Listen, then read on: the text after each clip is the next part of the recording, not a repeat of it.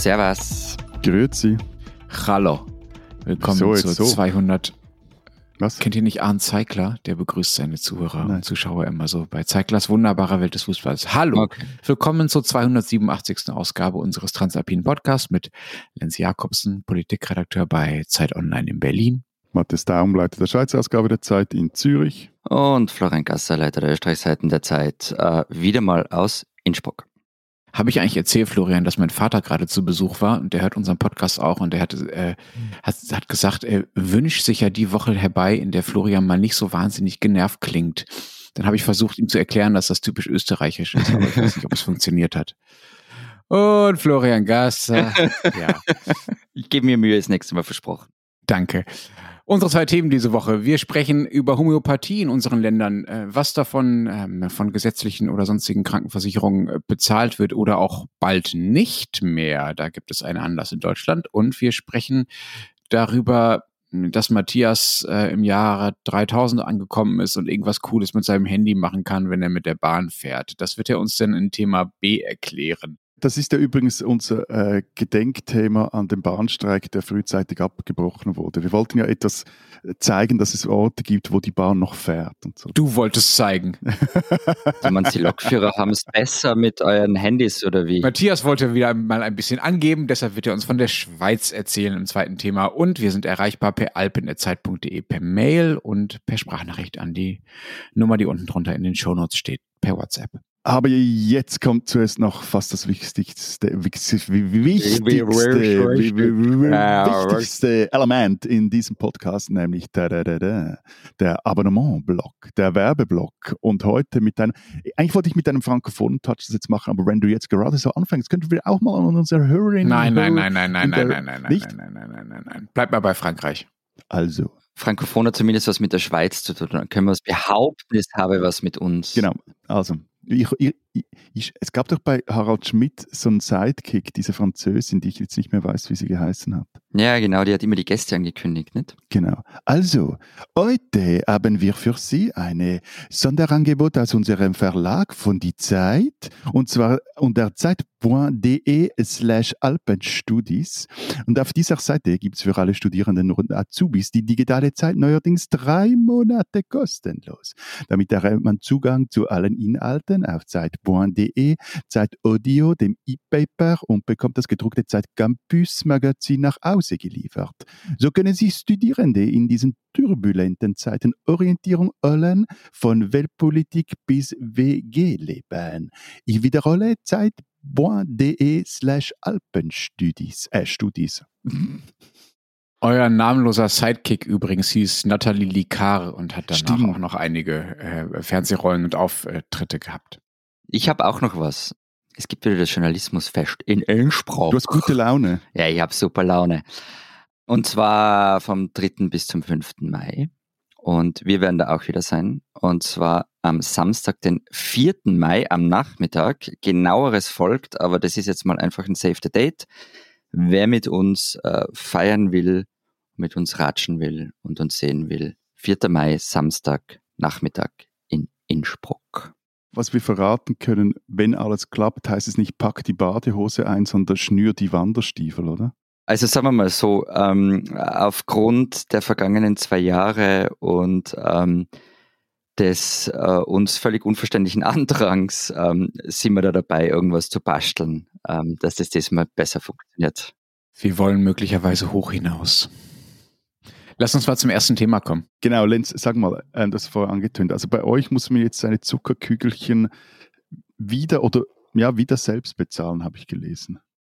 Ja, noch nicht. Also noch gilt diese Änderung nicht. Ich weiß nicht genau, wann, wann die in Kraft tritt. Das ist äh, auch formal, sagen wir mal, ein bisschen, bisschen unklar, wer genau da was wie in die Wege äh, leiten muss, damit das gilt und ab wann das dann gilt. Aber ja, äh, Gesundheitsminister Karl Lauterbach, den ihr ja sicherlich auch alle kennt, also äh, unser Arzt, äh, unser Chefarzt gewissermaßen in Deutschland, ähm, der, der mit der Fliege, ähm, der hat vor zwei bis drei Wochen angekündigt, das hatte er übrigens auch vor Jahren schon mal gesagt, dass er das vor hätte oder dass er sich dafür einsetzen würde, hat also angekündigt, äh, dass äh, den gesetzlichen Krankenkassen die Möglichkeit genommen werden soll, homöopathische und anthroposophische Leistungen zu bezahlen. Aber ich sage jetzt mal, Lenz, also äh, ihr Deutschen seid ja berühmt berüchtigt, gerade so in diesen äh, Gefilden der Medizin oder Paramedizin. Der Schweiznähe, meinst du? Der, der, der Paramedizin. Nein, aber lassen sich jetzt, dass die Waldorf-Groupies und die Hügeli-Spicke einfach so gefallen, dass der, der Dr. Lauterbach kommt und ihnen das die, äh, Zeugs weg, den Stoff wegnimmt? Ich mag, also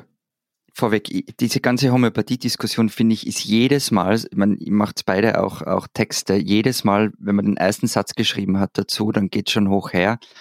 Und das, also sagen wir mal so, ich mag deinen Unterton da jetzt gerade nicht, Matthias. Jetzt, Rudolf, sei nicht so eingeschnappt gleich nach dem Ja, ersten ja, Satz. ja. Aber, was, du hast ja recht, also wir haben uns ja fest vorgenommen in der Vorbesprechung, dass wir nicht über dieses Lass uns eine Krawallfolge zu Homöopathie machen, Stöcken springen wollen. Also ich bin wieder ganz brav. Und du hast zwei Minuten durchgehalten. Es zuckt mir in der Wade. Wie heißen diese Spicker, von denen du gerade gesprochen hast, Matthias? Kügelispicke, weißt du, diese, diese, diese Globuli, die sind ja so Kügeli, so Kügelchen. So. Ah, Kügelchen und Spicker heißt Schlucker oder was? Spicker? Äh, Spicken, du spickst die so rein. So.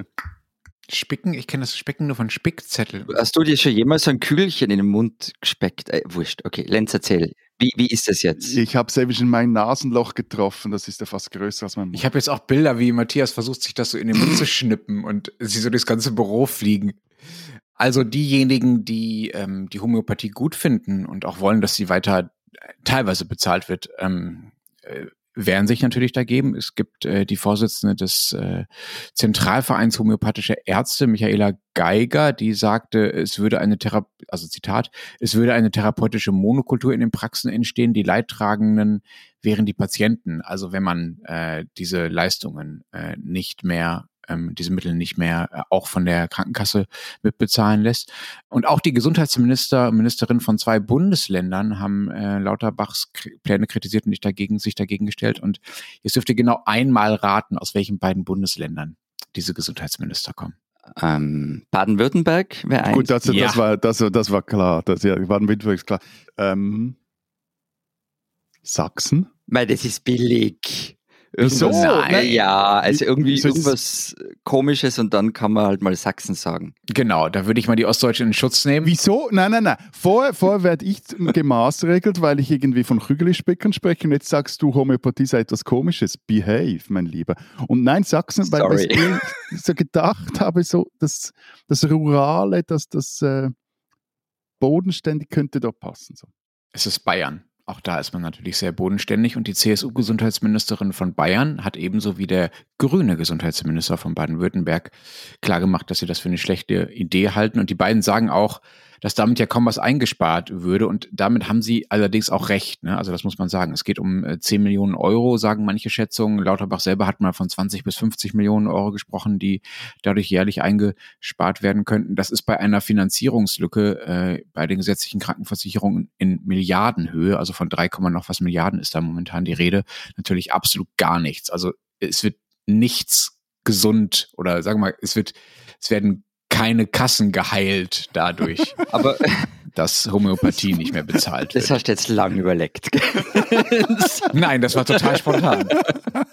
Aber das ist doch, jetzt mal, mal ganz abgesehen von der, von der Sache an sich, das ist doch eigentlich ein schlechtes Argument. Also entweder man sagt, man, man will politisch, dieses und jenes soll von der Kasse bezahlt werden, was anderes nicht.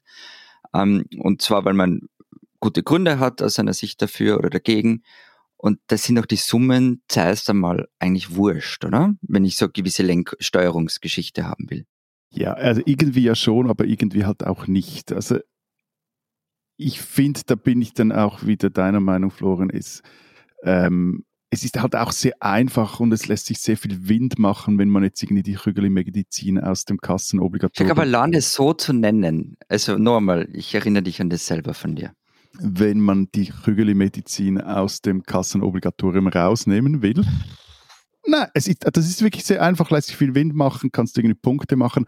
Aber wenn dann so wenig dabei gespart wird, fragt sich halt, ob sich unterm Strich der Aufwand lohnt. Also Ja, aber da wäre ich wirklich bei Florian, Matthias, also auch ganz im Ernst, weil diese, diese Finanzierung durch die Kasse ja auch, eine, auch ein symbolisches äh, Signal sendet, dass äh, nämlich es so eine Art staatliches Zertifikat äh, für homöopathische Mittel gibt und dass da also schon irgendwie was dran sein muss an dieser Art von Behandlung. So und das ist natürlich äh, ist natürlich etwas, was unabhängig vom Geld äh, eine sehr äh, große Wirkung hat. Also da geht es schon ums Prinzip, würde ich auch sagen. Man will halt nicht pseudowissenschaftliche Ansätze adeln, indem man sie bezahlt. Und durch den Status als Versicherungsleistung ist das, das ist wie so eine Art Ritterschlag, ja, der ihnen den Anschein der nachgewiesenen Wirksamkeit gibt. Und diese nachgewiesene Wirksamkeit gibt es zumindest im engeren medizinischen Sinne definitiv nicht so, ne? Also darum geht's.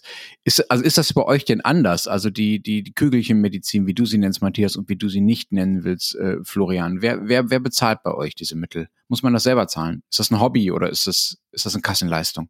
Man muss es inzwischen selber zahlen. Also seit 2021 ähm, zahlt die normale, also die, die staatliche Krankenversicherung, äh, homöopathische Leistungen nimmer. Wobei aber eben die Summen, die dafür ausgegeben worden sind, wirklich nicht gewaltig waren. Die waren extrem niedriger. Bei uns ist es äh, ganz anders. Also da ist, äh, ist die Homöopathie in der Grundversicherung drin. Das ist der Teil der Krankenversicherung, der obligatorisch ist. Zwar privat, aber trotzdem obligatorisch. Und es geht dabei um 17 Millionen Franken pro Jahr. Das wären also in Deutschland 170 Millionen, was mich zum Gedanken verleitet, dass wir. Dass bei euch die Kügelchen teurer sind. Danke, das ist jetzt die nette Interpretation, dass bei uns die Kügelchen teurer sind. Auf, auf der anderen Seite könntest du auch sagen, dass wir halt Kügeli-affiner sind wie ihr. Also eigentlich keine Witze über die Bayern und die Baden-Württemberger machen dürften. Aber auch diese 17 Millionen bei uns, es ist ein Mückenschiss im Vergleich zu den von den Krankenkassen vergüteten Gesundheitskosten, da sind wir irgendwo bei 33 bis 38 Milliarden Franken mhm. pro Jahr. Also das sind halt so die Relationen. Darum auch mein Einwand, hey, lohnt sich das überhaupt darum, irgendein Tamtam -Tam zu machen? Matthias, bevor wir dazu kommen, warum das bei euch erlaubt ist und so weiter. Lass uns mal kurz nochmal zurück äh, zu dir, Florian, äh, nach Österreich. Du hast gesagt, 2021 wurde das abgeschafft. Wir machen diesen Podcast seit 2018. Wie mhm. kann es sein, dass die Aufregung nicht, nicht bis in diesem Podcast geschwappt ist? Gab es gar keine? Hast du sie uns verheimlicht? Was war da los? Es ist an mir vorübergegangen, muss ich gestehen, und es war null Aufregung. Und es ist total untypisch und ich habe es zuerst nicht verstanden, weil, und das stört mir an, an das habe ich eh schon gesagt, an jeder Debatte über Homöopathie. Es geht immer hoch her. Die einen halten Menschen die Globally nehmen für die größten Idioten der Welt, die anderen wiederum schimpfen Homöopathiekritiker, ignorante Vollkoffer und es ist so, also für, für ein bisschen grau in diesem Schwarz-Weiß ist irgendwie null Platz. Und eigentlich hätte ich das jetzt auch erwartet, dass es bei der Ankündigung der Kassen, dass sie nicht mehr zahlen, auch hoch geht. Aber wie gesagt, eigentlich ist nicht viel passiert. Aber dann kannst du ja nicht recht haben. Also wie erklärst du dir, dass es nicht hochhergegangen ist, wenn das doch sonst immer hochhergeht bei dem Thema? Genau, also ich, ich habe mit Gerald Loacker drüber geredet. Der sitzt für die NEOS im Nationalrat und war ähm, damals auch für Gesundheit zuständig. Und er sagt, die Kassen hätten es ohnehin nie bezahlen dürfen. Und haben halt 2021 entschieden, sich daran zu halten. Es, es hat also ähm, keine politische Intervention gebraucht, kein neues Gesetz, keine neue Vorgabe der Regierung oder sonst was. Und der Grund dafür, dass sie das nicht bezahlen hätten dürfen, ist, in der Richtlinie über die ökonomische Verschreibweise von Heilmitteln und Heilbehelfen aus dem Jahr 2005 steht in Paragraph 8, da steht drinnen, was, ähm, was von Kostenübernahme ausgeschlossen ist, Absatz 3, Zitat, auch sonstige Mittel mit offensichtlich nicht ausreichendem Nachweis einer therapeutischen Wirkung, wie insbesondere Homöopathika, Mittel zur Anwendung im Rahmen einer Bachblütentherapie und, und so weiter. Also steht da dezidiert drinnen, ist ausgeschlossen von der Kostenübernahme.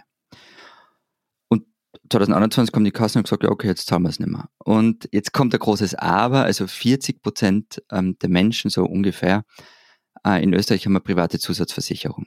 Wow, das ist viel. Mhm. Das ist viel. Und da ist in den meisten Fällen Homöopathie inkludiert. Und ähm, was die normale Krankenkasse natürlich schon zumindest teilweise bezahlt ist, wenn ich zu einem homöopathischen Arzt gehe und dort, was er sieht, zum Beispiel eine hundsordinäre Gesundenuntersuchung mache. Moment, also die werden nicht bezahlt, aber jetzt werden sie irgendwie doch bezahlt, wenn sie, wenn sie was genau tun? Das genau, also wer als Homöopath, als homöopathischer Arzt praktiziert, ähm, der muss ja Arzt sein und macht halt dann eine Zusatzausbildung als Homöopath. Ähm, der hat dann eine Praxis und ich kann da hingehen, wie zu meinem Hausarzt und der verschreibt mir Kopfwehtabletten, Antibiotika, hört meine Lunge ab, schaut in den Rachen rein und so weiter. Das sind alles ganz normale Untersuchungen und Leistungen, die von der Kasse übernommen werden. Wenn er dann aber zum Beispiel meine Energieschwingungen misst, ähm, wird es nicht übernommen. Wenn er mal Globally gibt, wird es auch nicht übernommen. Und ich meine, mhm. mein, bei deiner schlechten Laune wird die Energieschwingungsmessung teuer. Also das, das würde ich auch nicht übernehmen. ich meine, der, mit deinen Energieschwingungen kannst du äh, wie auf einem Theremin spielen. Also, dass bei uns äh, ähm, Homöopathen, die normale Ärzte sind, für das, was sie als normale Ärzte tun, bezahlt werden, ist natürlich auch so. Das finde ich ja selbstverständlich. Aber das sind ja bei uns nicht die einzigen, die in diesem Bereich arbeiten. Wir haben ja auch noch Heilpraktiker. Es ist nicht so ganz einfach, das so Zahlen äh, zu finden. Äh, die Rede ist so von 40 bis 50.000 Praxen und bis zu 100.000 Menschen, die in diesem Beruf arbeiten in Deutschland. Das sind schon gigantische Zahlen und äh, ja, die machen wirklich einen großen Anteil der homöopathischen Praxis in Deutschland tatsächlich aus. Was sind das für Leute? Also das sind eben keine Ärzte, aber die geben am Globally und ähm ja und nein. Nein, Ärzte sind das nicht. Also äh, sagen wir so, wir haben uns ja, wir wollen ja nicht über diese Stöckchen springen, aber ich muss mich hier wirklich sehr zusammenreißen, denn Heilpraktiker, ähm, ja, äh, müssen nicht nachweisen, dass sie heilen können, sondern müssen nur nachweisen, dass sie in der Lage sind, Menschen nicht vorsätzlich zu schaden. So ungefähr kann man das sagen. Also das ist, ich glaube, es ist so graduell zu böse. Ähm, bitte ersparen, bitte ersparen Sie uns die Hälfte Ihrer bösen Mails. Schicken Sie nur, schicken Sie sie nur ab, wenn Sie zu Ende gehört haben. Also, um die Erlaubnis äh, zu bekommen, als Heilpraktiker oder als Heilpraktikerin zu arbeiten, muss man eine Prüfung machen beim örtlichen Gesundheitsamt. Die dauert 30 bis 60 Minuten in der Regel und ist äh, meistens wohl auch noch ein Multiple-Choice-Test. Das würde jetzt bedeuten, dass wir drei Muppets ein paar Kreuzchen richtig setzen müssen auf so ein Formular, müssen uns dann nachher noch 30 bis 60 Minuten konzentrieren, sollte drin liegen und dann könnten wir also unsere Servus Grüezi Hallo Alpenheilpraxis eröffnen, äh, geführt von der Gasser Daum und Jakobsen GmbH für gediegene Quacksalberei. Ich, ich liebe Deutschland. Nee, ich sehe da ein großes Businessmodell. Äh, Normal. Ich, ich weiß nicht, wie oft ich jetzt hinweisen muss auf, unsere, auf unseren Vorsatz, dass wir da sachlich bleiben sollen. Aber ich finde, das, das ist ja ein großer Unterschied jetzt zu dem, was ich vor Österreich erzählt habe mit homöopathischen Ärzten. Aber mhm. also, ähm, weil das sind ja keine Quacksalber. Aber was wird denn in diesen Tests bitte abgefragt, Lenz? Ja, ähm, Anatomie, so ein bisschen was bedeuten Blutwerte und Bluthochdruck und so, was kann man darauf, davon ablesen und was ist viel, was ist wenig, bisschen Hygienestandards, Desinfektion. Ich habe leider keinen dieser äh, Heilpraktiker Multiple Choice Tests irgendwo online gefunden, falls mir das noch gelingt äh, reiche ich das gerne nach und werde im Detail berichten. Aber es geht da eben ganz offensichtlich nicht um Behandlungsmethoden. Also es geht nicht darum, was man tut, ja. Also es ist auch, hat nicht sozusagen im engeren Sinne mit dem zu tun, was man im Medizinstudium äh, lernt. Äh, man braucht als Heilpraktiker formal auch keine Ausbildung. Also es reicht tatsächlich dieser Test. Ähm, es gibt aber natürlich Heilpraktikerausbildungen in Deutschland. Die sind aber, das ist nicht irgendwie staatlich kontrolliert. Also da äh, gibt es keine, keine, keine Aufsicht für gewissermaßen. Gasserdaum und Jakobsen GmbH für gediegene Quacksalberei. Ich sage euch, wir, wir wären reiche Männer. Aber Lenz, dann sag mal, also warum reden wir jetzt über die, wenn die, oder wurden die bislang auch von der Krankenkasse bezahlt? Nein, da müssen wir wirklich fair bleiben. Also mit dieser mhm. Gesetzesänderung von Lauterbach ändert sich für das, was die Heilpraktiker tu tun, im direkten Sinne erstmal nichts, weil nur die Ärzte, die ähm, äh, Kügelchen verschreiben oder homöopathische Mittel verschreiben, um es mal wertneutraler zu sagen, die dürfen das auf Rezept machen. Also die die können das, das kann man dann quasi bei der Krankenkasse einrechnen und das wird von der Krankenkasse mitbezahlt. Heilpraktiker konnten noch nie auf Krankenkassenkosten Kügelchen verschreiben. So, Aha, das okay. ändert sich. Also genau, also da muss man muss man fair bleiben. Das ist nicht so in Deutschland. Du kannst nicht einfach mit sozusagen einer mit einer 30-minütigen Multiple-Choice-Prüfung plötzlich der Krankenkasse äh, im Namen der Krankenkasse Geld ausgeben. Aha. Ja, aber dann ist das auch nicht so interessant. Und vor allem Rezepte verschreiben nach einer 30-minütigen Prüfung. Na, also so ein Rezeptblock. Das, bin ich, jetzt bin ich etwas enttäuscht, weil irgendwie das, äh, das Businessmodell finde ja, ich nicht so interessant. Nein, weil das gibt es ja bei uns auch, dass du in, aus, in irgendwelchen Appenzeller Hügeln kannst du den Leuten Munkenfett verschreiben und einreiben und so tun, als würde es was wirken und dann ist gut. Also ja, also, also erstmal muss man fairerweise sagen, dass es natürlich sicher, sicher, sicher viele, viele tausende Heilpraktiker, zehntausende Heilpraktiker in Deutschland gibt, die äh, das mit, mit bestem Wissen und Gewissen machen und äh, das wahrscheinlich ihren Patientinnen und Patienten auf irgendeine Art dann doch auch helfen ja, ähm, aber es gibt natürlich seit langer Zeit Kritik an dieser, an, sagen wir, an dieser Branche der Heilpraktiker und diese, diese Adelung der Homöopathie äh, durch, äh, dadurch, dass die Krankenkasse das mitfinanziert, auch wenn es nicht direkt die, die Praxis der Heilpraktiker ist, sondern nur das, was die Ärzte mit homöopathischer Ausbildung da machen, das strahlt natürlich auf die Heilpraktikerbranche mit aus, weil das natürlich mitgeadelt wird auf eine äh, gewisse Art. So. Und ähm, das ist ähm, schon, sagen wir mal, um es mal vorsichtig zu sagen, ähm, eine Branche, die allein dadurch, dass sie so ungeregelt ist, das hat ja gar nichts damit zu tun, dass Heilpraktiker irgendwie bösere Menschen werden als andere.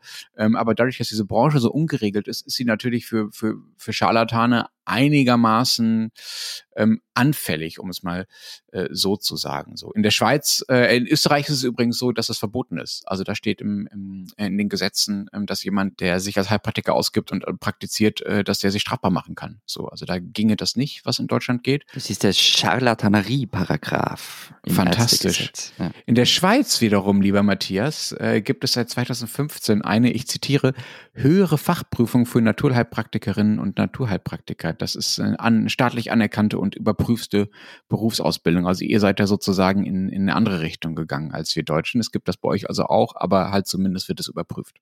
Und dann lernt man also auch das Ansetzen von Blutegeln oder die Darmreinigung, habe ich jetzt gerade gelesen. Scheint mir aber doch alles vernünftiger als dieser deutsche Multiple-Choice-Wildwuchs, weil unter anderem musst du auch dort einen Strafregisterauszug vorlegen und der muss leer sein.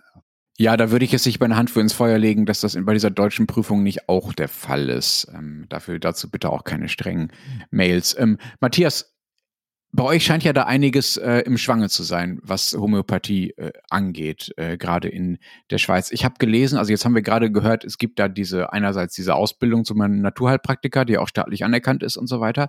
Äh, andererseits scheint es ja auch Hinweise oder Initiativen zu geben, dass bei euch Homöopathie bald auch nicht mehr wirklich bezahlt wird. Was ist da los? Ja, das ist also eine sehr aktuelle Entwicklung am äh ich glaube, am vergangenen Sonntag hat die Sonntagszeitung darüber berichtet, dass anscheinend eine Privatperson, die aber anonym bleiben will, weil sie genau vor bösen Mails Schiss hat. Alle, alle, alle zu uns. Und äh, ein, ein, ein, homöopathischer Konvertit sei das, der habe beim Bundesamt für Gesundheit einen Antrag gestellt, dass das Amt klären müsse, ob die Homöopathie die notwendigen Kriterien Wirksamkeit, Zweckmäßigkeit und Wirtschaftlichkeit, WZW nennt man das im Fachjargon, erfülle. Und die eben müssen ähnlich wie in Österreich gegeben sein, damit überhaupt eine Therapie von der Grundversicherung gedeckt sein darf. Bei Zusatzversicherungen, die es in der Schweiz auch sehr viele gibt, kannst du mehr oder weniger alles versichern lassen. Und? Was, was kommt da raus? Oder was ist rausgekommen? Oder was wird passieren?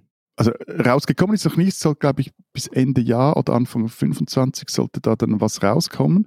Aber also es wird schwierig zu sein für die BAG-Beamten, wissenschaftliche Studien zu finden, die eine Wirksamkeit von Homöopathie nachweisen, mhm. weil sie haben es auch schon versucht in der Vergangenheit, es war etwas ein Hin und Her mit dieser Homöopathie in der Grundversicherung, die war mal drin, dann flog sie wieder raus und da gab es immer diesen ganzen Kladderadatsch mit den Studien und so richtig gescheit äh, beweisen oder konnten die das nie, dass das wirklich hilft oder wirkt? Was mich ja gewundert hat, Matthias, also wenn das reicht, dass da jemand mal sozusagen die Hand hebt und sagt, Moment mal, das wirkt doch eigentlich gar nicht so wirklich, das entspricht doch gar nicht euren Kriterien, also unter ein sogenanntes, so habe ich das in dieser Berichterstattung da in der Sonntagszeitung gelesen, ein Umstrittenheitsverfahren äh, auslöst, dann wundere ich mich eigentlich, dass das nicht vorher schon mal ein Schweizer oder eine Schweizerin angestrebt hat und da die Krankenkasse gewissermaßen darauf hingewiesen hat, dass sie da was bezahlen, was sie nicht, was sie nicht bezahlen sollten. Ja, also normalerweise werden diese Verfahren auch von den Krankenkassen selber oder anderen äh, Akteuren im äh, Gesundheitswesen initiiert, vor allem von den Krankenkassen, weil sie halt finden, hey, wir wollen Zeugs nicht bezahlen, das nicht wirkt, weil die haben ja ein genau. Interesse genau. daran. So. Und äh, ja, also es ist, weil es, glaube ich, auch noch etwas aufwendig ist, aber vielleicht wussten das viele auch nicht. Und dann gab es halt 2009 einen Volksentscheid.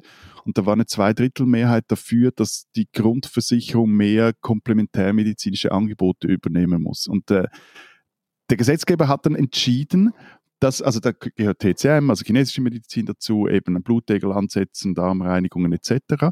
Aber der Gesetzgeber hat auch entschieden, dass die Homöopathie da dazu gehört, dass die in die Grundversicherung reinkommt. Moment, was heißt der Gesetzgeber hat entschieden? Die Bevölkerung wollte das gar nicht, aber der Gesetzgeber hat gesagt, dann nehmen wir das, die Kügelchen auch noch mit rein? Das war eine Volksinitiative und das ist ein Verfassungsartikel und dann brauchst du ja wiederum eine Umsetzung. Haben wir über das nicht schon 70 Mal geredet, 70 Mal. Du musst aufpassen. Ja, nein, Florian, hey, ich, ich weiß, wie das Verfahren funktioniert, aber warum der Gesetzgeber sich in diesem Fall entschieden hat, die Kügelchen mit reinzuwerfen, ist ja, ist ja trotzdem interessant. Weil man das Gefühl hatte, dass der Volkswille da auch diese Globulis meinte. So. Okay, also Sie haben traditionell chinesische Medizin gesagt, aber wir glauben, Sie haben Kügelchen gemeint. Nein, dann haben sie beides genommen und reingetan. Okay. So. Und der Punkt ist da, dass eigentlich alle anderen komplementärmedizinischen Therapien diese Wirksamkeitskriterien anscheinend erfüllen, wenn ich da richtig informiert bin.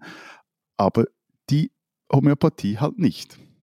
Lass uns doch nochmal äh, darüber reden, wie prominent das eigentlich ist und wie populär das bei uns eigentlich ist. Also ich habe mal nachgeschaut, 60 Prozent der Deutschen im Alter von 16 Jahren oder älter haben angegeben, äh, schon mal homöopathische Mittel eingenommen zu haben. Das ist also die Mehrheit der Deutschen.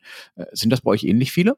Ich habe ehrlich gesagt keine Zahlen gefunden. Ja, also die Größenordnung ist, glaube ich, ähnlich. Ähm, und ähm, das ist wohl auch der Grund, warum es kein großes politisches Thema ist, beziehungsweise warum es niemand so richtig angreifen will, weil jede Partei davon ausgehen kann, dass unter ihren Wählerinnen und Wählern äh, Leute sind, die auf Homöopathie setzen. Und ganz ehrlich, ich finde das halt auch nur so mittelschlimm wenn überhaupt. Also was findest du mittelschlimm? Wenn die Leute auf Homöopathie setzen und dass man irgendwie sagt, mehr als die Hälfte haben das schon mal benutzt. Ja, eben, aber jetzt, also vielleicht reden wir uns auch etwas im Kreis jetzt mit der Diskussion, aber also wie gesagt, ich finde zum einen, ich weiß langsam auch nicht mehr, über was ich mich mehr ärgern soll. Also darüber, dass ich als Zwangsversicherter anderen irgendwelche nutzlosen Krügeli mitfinanzieren soll wenn die in der Zusatzversicherung sind, ist mir das ja wurscht. Oder darüber, dass jetzt, das hat es bei uns auch wieder angefangen, sich eben Politikerinnen und Politiker mit so einem völligen Nebenthema der Gesundheitspolitik zu profilieren versuchen, ihre Zeit und damit auch mein Steuergeld verdoppeln, um sich dieser Frage zu widmen. Also das äh, verstehe ich nicht. Ich weiß jetzt nicht, also das, da waren jetzt ganz viele Sachen drinnen, aber allein das Wort Zwangsversicherter, das ist auch so, dieser Wort, das könnte aus dem Mund von Herbert Kickel kommen, gleich wie Zwangsgebühren, wenn es um den ORF geht. Also das finde ich also. Gut, aber es gibt, also es gibt einen Zwang, eine Grundversicherung in der Schweiz abzuschließen. Und im Übrigen ist Kickel ein unglaublich schlechtes Beispiel, wenn es um Globuli geht. Irgendwo habe ich, habe ich dessen Spitznamen als Globuli-Raum gelesen, als es um die Corona-Pandemie gab. Da, da war ja für all dieses alternative Zeug sehr offen. Ja, das war Iva McDean, das hat mit Homöopathie nichts zu tun. Ja, nee, aber das, aber das ist das so die, also eben, ich finde, es ist eine völlig überdreht. Aber ja. Äh, deine Aufregung in allen Ehren, also wir haben ja gerade oben drüber geredet, äh, wie wenig das in Summe an Kosten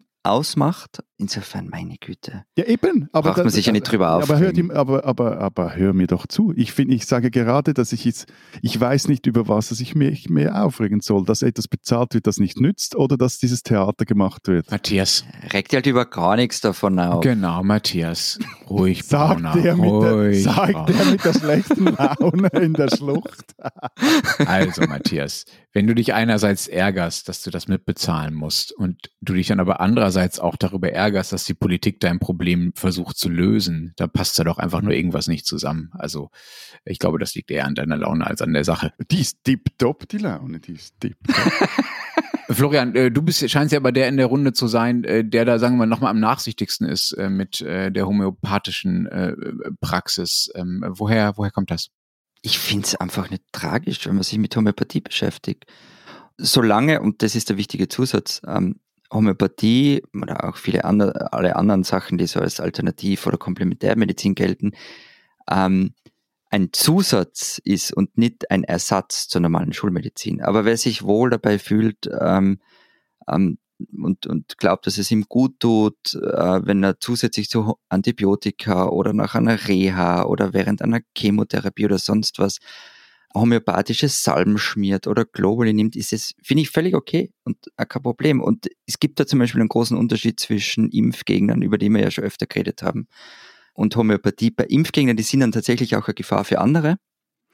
Leute, die auf Homöopathie schwören, eigentlich nicht. Wobei, da, da würde ich einen kleinen Widerspruch machen, wenn ich darf. Ja. Also ich finde schon, dass Menschen, die sagen wir mal, ihre Gesundheit im, Über, im Übermaß gefährden ähm, oder von gewissen Therapien, die für sie in der Schulmedizin zur Verfügung stünden, nicht Gebrauch machen, weil sie, das ist ja eine der, sagen wir mal, der, der, der Kritikmuster an der Homöopathie, weil sie aus einer emotionalen, psychologischen Nähe heraus eher glauben, dass ihm mit Homöopathie oder anderen Therapieformen ohne nachweisbare Wirkung geholfen ist. Wenn die sozusagen auf schulmedizinische Behandlung verzichten, dann finde ich das schon ein Problem. Also dann kann man sagen, das ist deren Verantwortung, aber natürlich ist das ein Effekt ja. dieser alternativen Behandlungsmethoden, den, der am Ende der Gesundheit der Einzelnen schaden kann. Und da finde ich, das ist auch schon sozusagen eine gesellschaftliche Aufgabe, sich darum zu kümmern, dass da, dass die Leute in die Lage versetzt werden, die richtige Therapieform für sich zu wählen. Aber Lenz, deshalb habe ich ja dazu gesagt, deshalb habe ich dazu gesagt, dass es als Zusatz äh, genommen wird und nicht als Ersatz. Und das ist, wenn du bei uns zum homöopathischen Arzt gehst,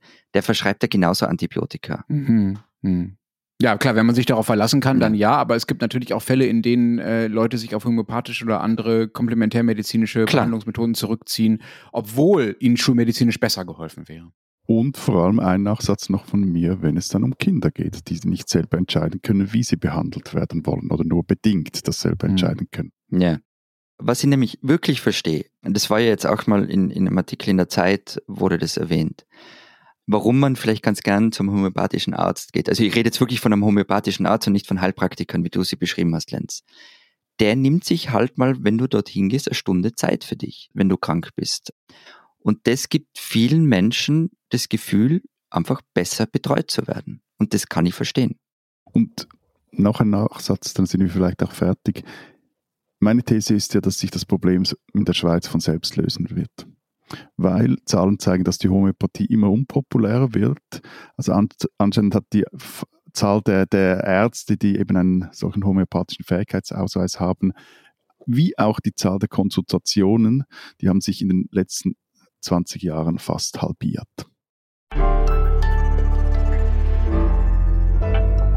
Diesen Österreicher sollten Sie kennen. Bevor ich anfange, eine kleine Entschuldigung dafür. Mein Wienerisch ist ganz furchtbar. Ich weiß das, aber in dem Fall geht es nicht anders, wie dass ich das ein bisschen nachmache. Aber es ist nicht gut. Das vorweg. Das hört sich ja an, wie wenn ihr leicht budert hätte. Wenn man leichte Schwierigkeiten hat, das zu verstehen, dann macht das gar nicht so viel. Weil es dennoch versteht. Ähm, der hat in den vergangenen Jahren vielleicht ab und an dem österreichischen Musiker Voodoo Jürgens zugehört, der mit Liedern wie man Tote aus oder das kleine Glücksspiel oder Gitti das Wiener Lied in seiner ganz eigenen Interpretation zurück in die Charts gebracht hat und übrigens auch in Deutschland damit realisiert. Voodoo Jürgens heißt privat David Oellerer. Er will aber nicht wirklich, dass man diesen Namen öffentlich benutzt, also bleiben wir beim Jürgens. Der Herr Jürgens, der ist wie wir auch nicht mehr ganz taufrisch, ähm, wurde 1983 in Tulln geboren, zog nach Wien, hat als Friedhofsgärtner gearbeitet und in einem Sexshop, wollte aber immer Musiker werden, das mit dem Erfolg hat aber ein bisschen länger gedauert, die erste Band ist zerbrochen und erst die Kunstfigur Woody Jürgens hat ihm Aufmerksamkeit gebracht. Und zwar sehr viel. Diese Woche startet in Deutschland der neue Film mit Woody Jürgens in der Hauptrolle. Rickerl heißt ein Film und Protagonist. Der Rickel, der ist ein armes Hascherl. Ein lieber Kerl, ein Musiker, der in rauchgeschwängerten Jocheln auftritt, ähm, sein Leben nicht so wirklich auf die Reihe kriegt, seinen Sohn Dominik über alles liebt, aber auch da nicht immer alles richtig macht und von seinem Manager, dem Bladen Charlie, gedrängt wird, endlich mal ein Album aufzunehmen. Der Rickel hat eigentlich viel Talent, steht sich aber vor allem selber im Weg. Man will ihn drücken, knuddeln und lieb haben und, und leidet wirklich, wenn man ihm zuschaut, wie er da durch Wien geht. Wie in seiner Musik spielt der Film in der Wiener Beiselkultur, von der immer weniger übrig ist. In einem Interview für die Neue Zeit hat ihn mein Kollege Christian Bartler gefragt, ob er eine Art Bewahrer dieser Welt sei. Nein, sagt Jürgens, aber solange es diese Welt gäbe, werde er sie besingen. Und wenn es sie mal nimmer gibt, ja, was ist dann, fragt Voodoo Jürgens. Melduntergang ist es keiner, es wird trotzdem alles weiterrennen. Schade sei es aber trotzdem. Ah ja, im Film kommt übrigens natürlich viel Wienerisch vor, aber kann sagen, es gibt Untertitel für das geneigte deutsche Publikum. Äh, man kann dann sehr gespannt sein, wie es hört sich ja an, wie wenn ihr Leichbudert hätt übersetzt wird. Rickerl ist ein Film, den man sich anschauen kann und Woody Jürgens ist ein Österreicher, den man wirklich kennen und vor allem hören muss.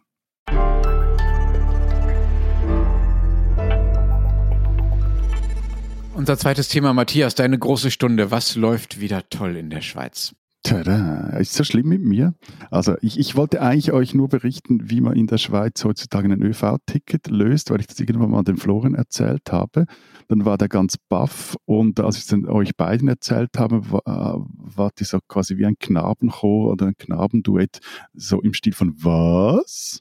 Ich habe tatsächlich einfach zehn Minuten lang, als versucht hast, mir zu erklären, was das Thema ist, überhaupt nicht verstanden, was du damit meinst mit äh, ÖV-Ticket auf dem Handy buchen und so, weil ich einfach das, das Prinzip gar nicht verstanden habe, von dem du da sprichst. Also bei uns gibt's natürlich auch Handy-Tickets, aber eben nicht so wie bei euch, wie du uns das jetzt gleich erklären willst. Erzähl mal. Weißt du, was jetzt wirklich nett war von dir, dass du nicht einfach die, die Antwort gegeben hast, die eigentlich auf der, die, die, ich weiß nicht, ob sie dir auf der Zunge lag, aber sie lag auf der Hand ich sei einfach zu doof gewesen, das so zu erklären, dass man es versteht. So, das wäre noch das andere. Also ich versuche es mal. Auch bei euch gibt es diese Handy-Tickets, die gibt es auch bei uns. Aber bei uns gibt es, und ist das auch sehr verbreitet, dass man ein Ticket auf dem Handy löst. Und zwar nicht so, wie das sich Lenz gewohnt ist, dass man meistens jetzt hier in der SBB-App den Start-Zielort eintippt und dann online ein Ticket kauft, wie, eigentlich wie, wie, es ist wie ein Billetautomat äh, für den Hosensack. So. Aber hier schalten sich äh, Frauen und Männer von Welt die Ticket-App ein oder schalten die Ticket-App ein, bevor sie in den Zug, das Tram, den Bus steigen und schalten sie wieder aus, wenn sie ausgestiegen sind. Und dann berechnet diese App das günstigste Billett, wobei sie fix erst am Ende des Tages abrechnet, weil man ja häufig mehrmals pro Tag unterwegs ist. Also ganz, ganz viele Sachen. Diese, diese ähm, latente Überheblichkeit mit äh, Männer und Frauen von Welt und so geschenkt. Dann aber, es ist ja eine Frechheit, dass du mir bis vor, ich glaube, drei Wochen noch nie davon erzählt hast. Und immer, wenn ich in Zürich war, teilweise neben dir, neben dir mir diese sündhaft teuren Einzeltickets gekauft habe. Ohne Hinweis, schau Florian, da gibt's eine App, da ist noch ein bisschen billiger. Gut, also dein Job ist da, dafür wirst du bezahlt, zu recherchieren. Von du stehst neben mir, du wärst meine und, Quelle. Und eines, eines der großen Prinzipien hierzulande ist Eigenverantwortung. Also, aber auch andere Bad News für dich, also auch die öffentlichen äh, Verkehrsbetriebe wollen auch mit der Fertig- oder der SBB-App harte Schweizer Franken haben von dir und halt nicht dieses Euro-Spielgeld. Es bleibt teuer. Ja, ja, schon. Die Franken sind ja nicht mein Problem, aber drei Einzelkarten am Tag, ähm, also in Zürich gibt's halt dann kein Fleisch mehr am Abend auf dem Tisch. Man, was willst du machen? Wann hast du ein Essen in Zürich selbst bezahlt? Aber wo ist anderes Thema? ja, wieder wahr. Ich muss noch was gestehen. Als wir vergangene Woche drüber geredet haben, war ich ganz baff, äh, wie das in der Schweiz funktioniert. Diese Geschichte stimmt, die Matthias am Anfang erzählt hat. Es klang alles total futuristisch vor allem weil das mit digitalen Tickets im öffentlichen Verkehr bei uns so mittelgut ist. Es wird besser. Ähm, das Klimaticket kann ich übrigens erst seit kurzem in eine App hochladen. Aber ansonsten ist echt noch sehr, sehr viel analoger Wildwuchs. Und ich erzähle euch jetzt mein Lieblingsbeispiel. Es war vor einiger Zeit war das noch so, bevor ich ein Klimaticket gehabt habe. Wenn ich in Innsbruck vom Hauptbahnhof an den Stadtrand möchte, kann ich mit der IVB fahren, also mit den Innsbrucker Verkehrsbetrieben, aber auch mit Postbussen, die halt dann weiter ins Umland fahren. Diese Postbusse müssen die Tickets der IVB im Stadtgebiet akzeptieren, aber sie können zum Beispiel meinen Achtfahrtenschein nicht entwerten. Warte, warte, warte, Achtfahrtenschein, das ist so, so ein Teil, das du so abknipsen musst. Ja, ja, genau. Okay. Genau, da sind einfach acht Fahrten drauf weil die haben unterschiedliche Systeme, der kann das da nicht, nicht, nicht knipsen. die Lösung ist, ich muss da, wo sonst eben der Fahrer zwickt oder der Automat abstempelt, irgendwie selber Datum und Uhrzeit draufschreiben. Ich muss also das Ticket selber entwerten. Also, Wahnsinn. Ja. Äh, Großartig. Also bei, der, der, öffentliche Verkehr bei Fred Feuerstein war ja moderner, scheint es mir, als bei euch in der Schlucht. Ja, du, ja, echt. Aber ich habe jetzt am Wochenende ähm, so ein bisschen gelesen, wie das ist, vor allem mit diesem Fertig, von dem du erzählt hast in der Schweiz. Es gibt es auch bei uns.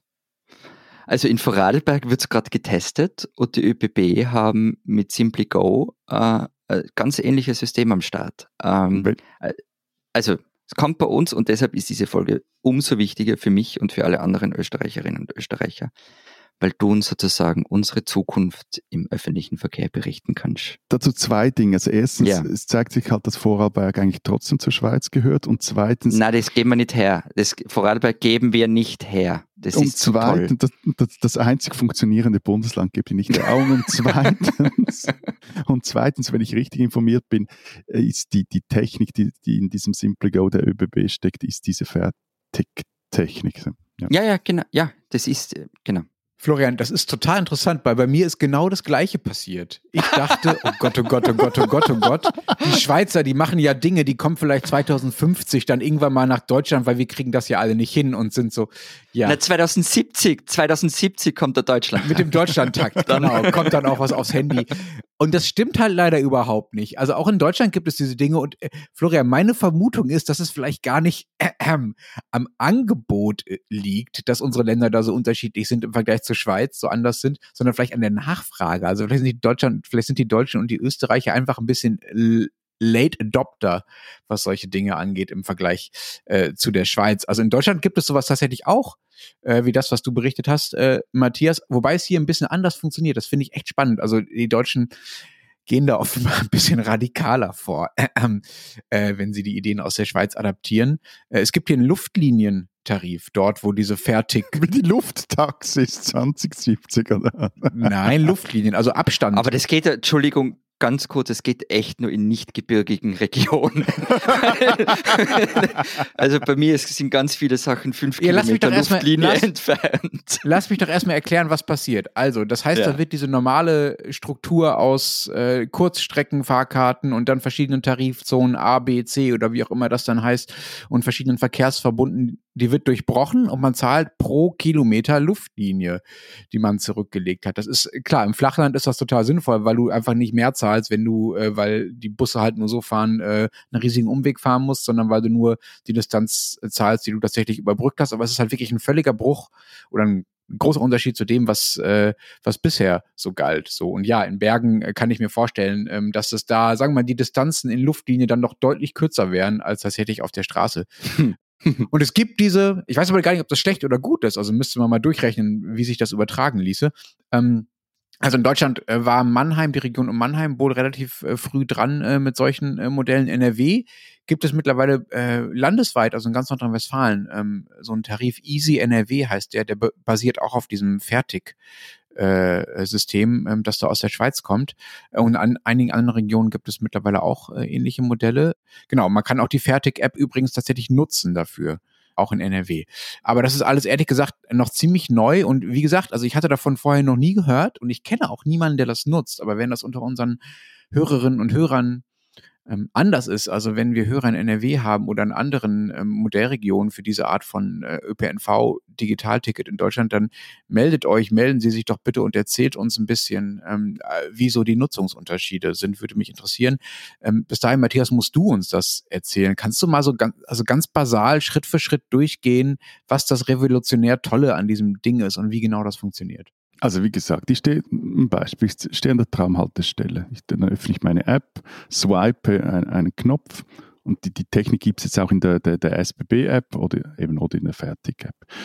Und wenn ich das so swipe, stelle ich damit die App scharf. Der Tram kommt, ich steige ein, App läuft mit und erkennt, wo ich durchfahre. Sagen wir, ich fahre jetzt an den Hauptbahnhof in Zürich.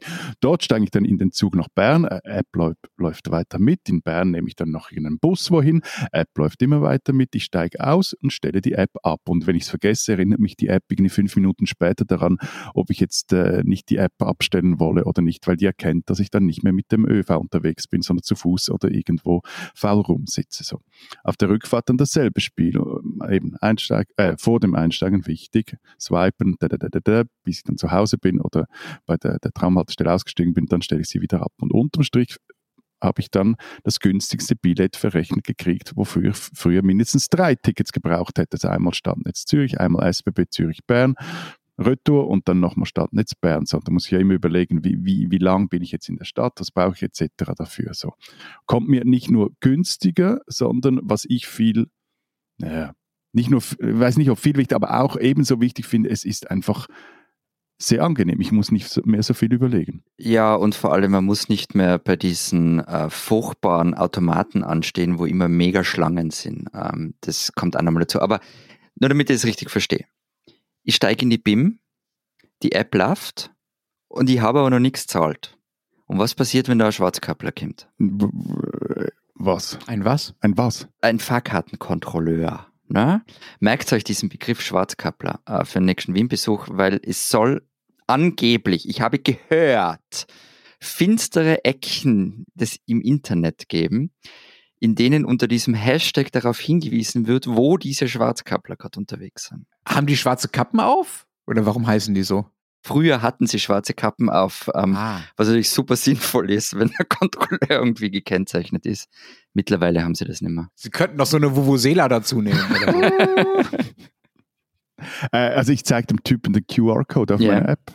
Der liest, den liest er da ab und der merkt dann, dass ich ein laufend gültiges Ticket habe. Und wenn der aber zum Beispiel ganz vorne in der Straßenbahn anfängt zu kontrollieren, ich stehe ganz hinten, dann kann ich doch schnell die App einschalten. Ja, und dann hast du noch nie die, eine Begegnung mit den äh, Stadtzürchen Kontrolleuren gehabt. Viel Vergnügen dann. Und das ist, äh, don't get me started, aber das ist das erinnert eher an ein Überfallkommando. und äh, ja, und wenn, du dann Pech hast, äh, ähm, checkt er dich dann ein bei der Station, die erst kommt und dann hast du dann äh, die 100 Franken weg, ja. Also ich weiß nicht, ob wir diese Sendung überleben, wenn wir uns mit, äh, wenn wir uns mit den 100.000 deutschen Heilpraktikern und mit allen Staats Staatsfahrkontrolleuren der Schweiz verscherzt haben. Was dieses Auslösen angeht, also ich meine, Handytickets gibt es in Deutschland ja auch, ja. Und äh, also du kannst sie ja auch auf dem Handy kaufen. Also mache ich auch manchmal bei der BVG, also in Berlin jetzt in dem Beispiel. Und auch da, auch da gäbe es ja dieses Problem, dass du äh, das im Prinzip erst dann kaufen könntest, wenn der Kontrolleur kommt, so, weil du das ja jederzeit auf dem Handy machen kannst. Und das ist in äh, Berlin so gelöst gewesen, dass da so ein Countdown eingebaut ist. Das Ticket gilt erst zwei Minuten, nachdem du es gekauft hast. Das heißt, ist wenn du super erst mühsam. Genau, das heißt, wenn du es erst kaufst, äh, nachdem du den Kontrolleur siehst, falls du das machen wollen würdest, äh, und der Kontrolleur dich innerhalb dieser zwei Minuten kontrolliert, dann zählt das trotzdem als Schwarzfahren. Diese, diese Zeitfrist wurde aber, soweit ich weiß, runtergesetzt auf eine Minute, äh, jetzt letztens. Ja, aber auch das ist ja total mühsam. Also ich meine, ich, ich, ich spaziere hier an die Tramhaltestelle, dann kommt ein Tram, dann kann ich rennen. Im Rennen versuche ich dann noch äh, irgendwie mit dem Daumen da zu swipen, springe in die Tram und habe ein gültiges Ticket. Das ist ja der Witz an der Sache. Ich habe eigentlich die, die, die, den, den Komfort eines Abos. Im Übrigen kann ich auch mein Halbtagsabo oder alle Zonenabos, die ich hätte oder habe, auf die App laden, dort hinterlegen und die merkt dann, wo ich gar nichts zahlen muss. Aber es, ich habe den Komfort eines Abos, aber bezahle kein Abo. Okay, also bevor wir jetzt dann noch weiter abgleiten in eine Handreichung zum Schwarzfahren mit fertig, mehr so wirklich Dummy Questions. Was, also das ist jetzt ganz speziell für mich gefragt, was ist, wenn der Akku leer ist? Dann ist Scheiße. Das heißt was? Scheiße? Das heißt, es wird teuer. Also dann musst du die 100 Franken abdrücken, weil du kein gültiges Billett hast. Ah, dann gelte ich, gelte ich als Schwarzfahrer. Ja, ja, du kannst ja nicht beweisen, dass du ein Billett hast. Ähm, Mhm. und, äh, und auch dasselbe, wenn du das Billett eben nur ein paar Sekunden zu spät gelöst hast, ähnlich da wie in Berlin. Oder was halt auch halt vorkommt, dass das System nicht richtig funktioniert. Also, dass du zum Beispiel an einer falschen Haltestelle eingecheckt hast, Mhm. ohne es zu merken. So. Okay, wir stehen also im Bus. Ich fahre vom Zürcher Bahnhof. Ich weiß, du hast es schon mal erklärt, aber ich kann es irgendwie nicht ganz glauben. Ich fahre vom Zürcher Bahnhof zu dir ins Büro. Zum Mittag fahren wir irgendwo hin, meinetwegen außerhalb von Zürich, essen, das du bezahlst. Und am Abend muss ich zurück ins Hotel.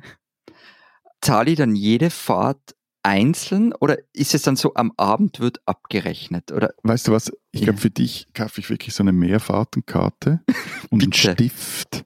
Und dann kannst du da irgendwie das selber noch eintragen. Ich glaube, das Wir geben ihm auch noch so einen Falkplan von, Ja. von Zürich mit so zum Ausklappen. Ja, und dann irgendwie noch ein Kursbuch. Leider wird das, Bitte. glaube ich, nicht mehr, das wird, Ja. glaube ich, nicht mehr gedruckt. Nein, aber nein, du bezahlst den günstigsten Tarif. Aber was auch wenn ich mit mehreren, Entschuldigung, das war nicht die Frage mit außerhalb von Zürich, auch wenn ich mit unterschiedlichen Verkehrsunternehmen fahre.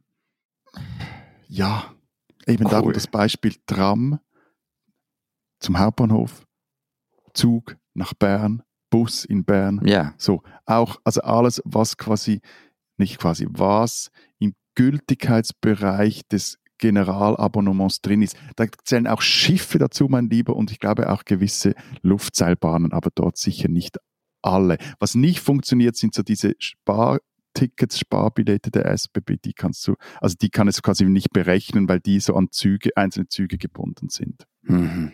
Mhm.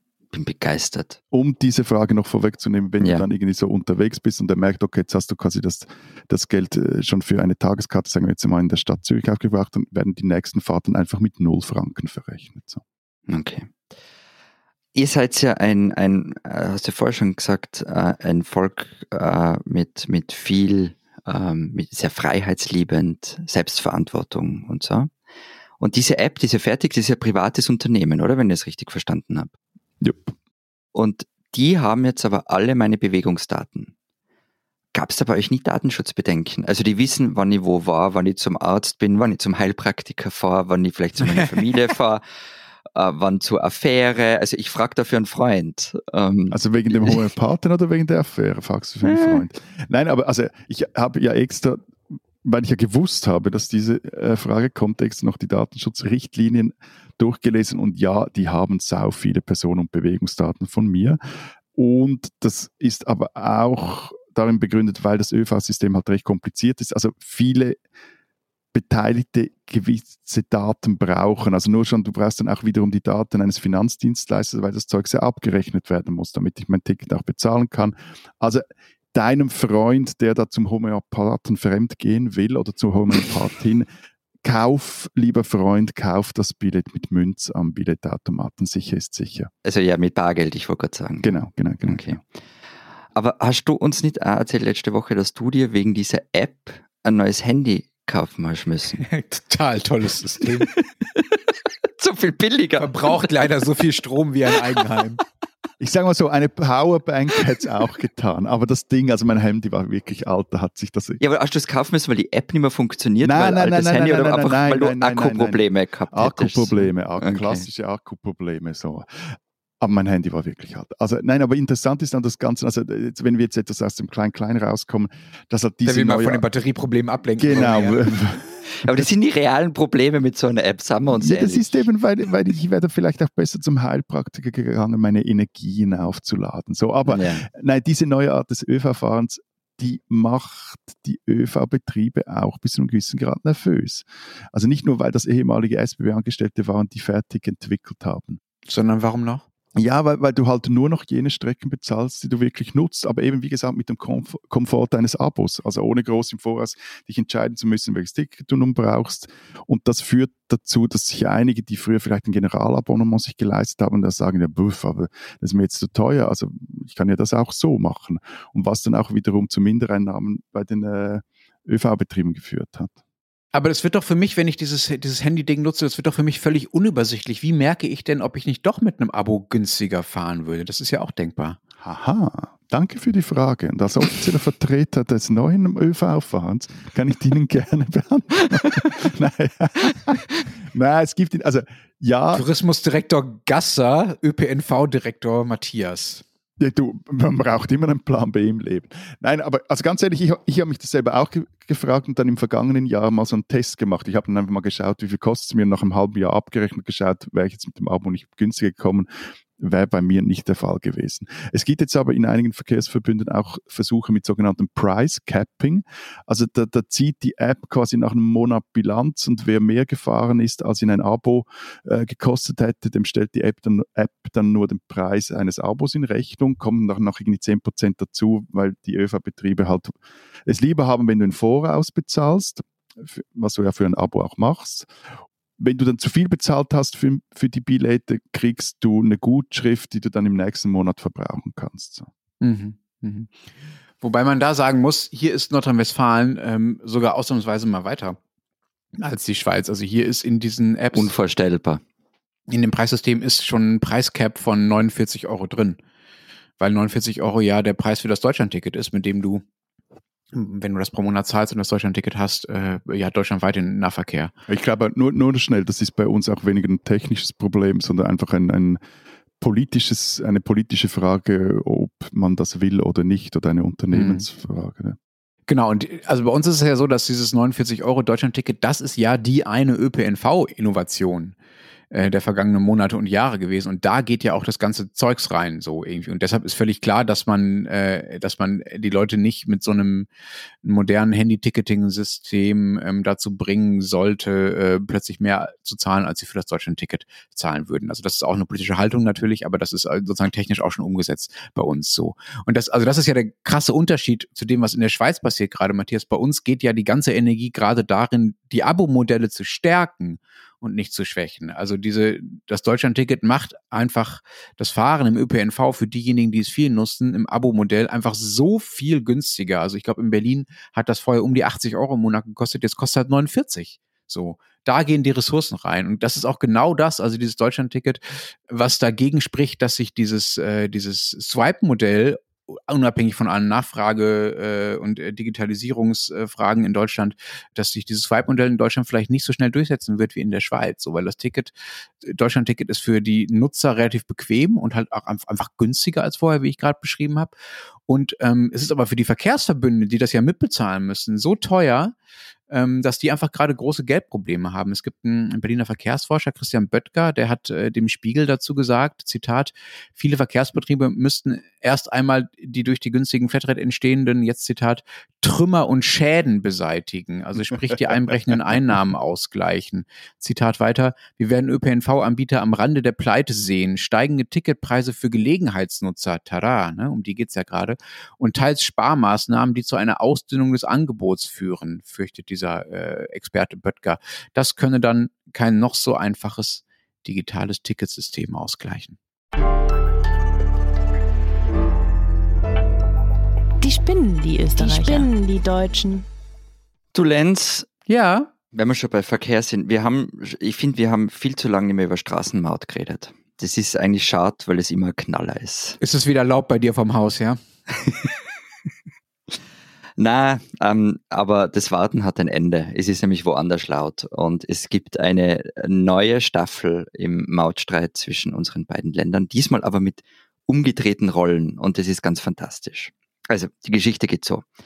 Jeder in Österreich kennt die B179, die Fernpass-Bundesstraße. Nicht, weil jeder schon mal drüber gefahren ist, sondern weil sie in so ziemlich allen Verkehrsnachrichten im Radio vorkommen wenn sich halb Westeuropa nämlich auf den Weg macht, um nach Österreich oder weiter nach Italien zu fahren. Die Straße verbindet über den Fernpass, das also Fern und das Inntal.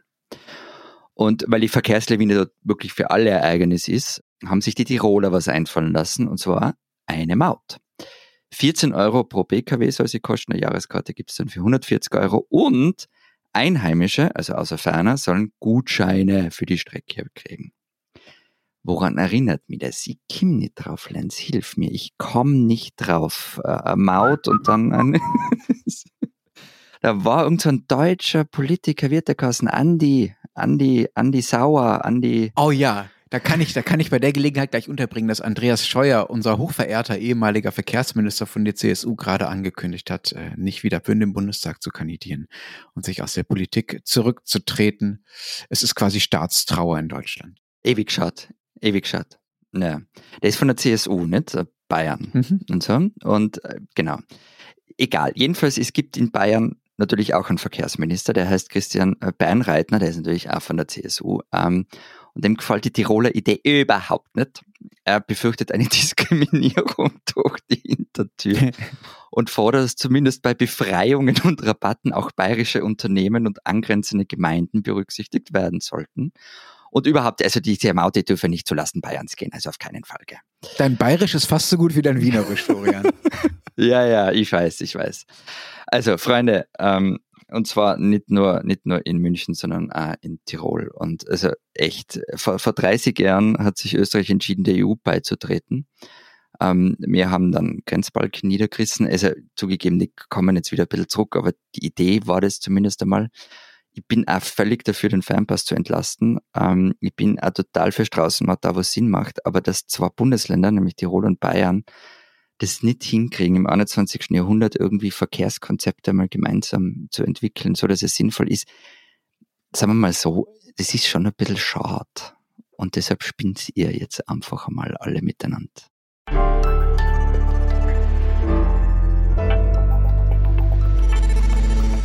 Das war's diese Woche beim Transalpinen Podcast. Ihr habt noch äh, Texte geschrieben, Texte schreiben lassen, Zeitungen gemacht. Was steht drin? Zeit Schweiz, Zeit Österreich. Bei uns hat es eine große Geschichte drin von meiner Kollegin Sarah Jäcki und unserer Autorin Brigitte Wenger und die sind nämlich der Frage nachgegangen, was passiert eigentlich im Mittelland mit all diesen Bauen, wenn dort wie geplant die Autobahn auf sechs Spuren ausgebaut werden soll und ist das überhaupt sinnvoll und vor allem widerspricht das nicht dem neuen Klimagesetz, wenn jetzt überall in der Schweiz neue Asphaltpisten gebaut werden? Bei uns gibt es ähm, das große Interview mit Voodoo Jürgens anlässlich ähm, seines neuen Films und dann wir haben vor ein paar Wochen auf den Österreich-Seiten der Zeit einen Text gehabt über die Februarkämpfe in Österreich 1934 und dazu ein Foto gedruckt, nämlich vom Sozialdemokraten Koloman Wallisch kurz vor seiner Hinrichtung.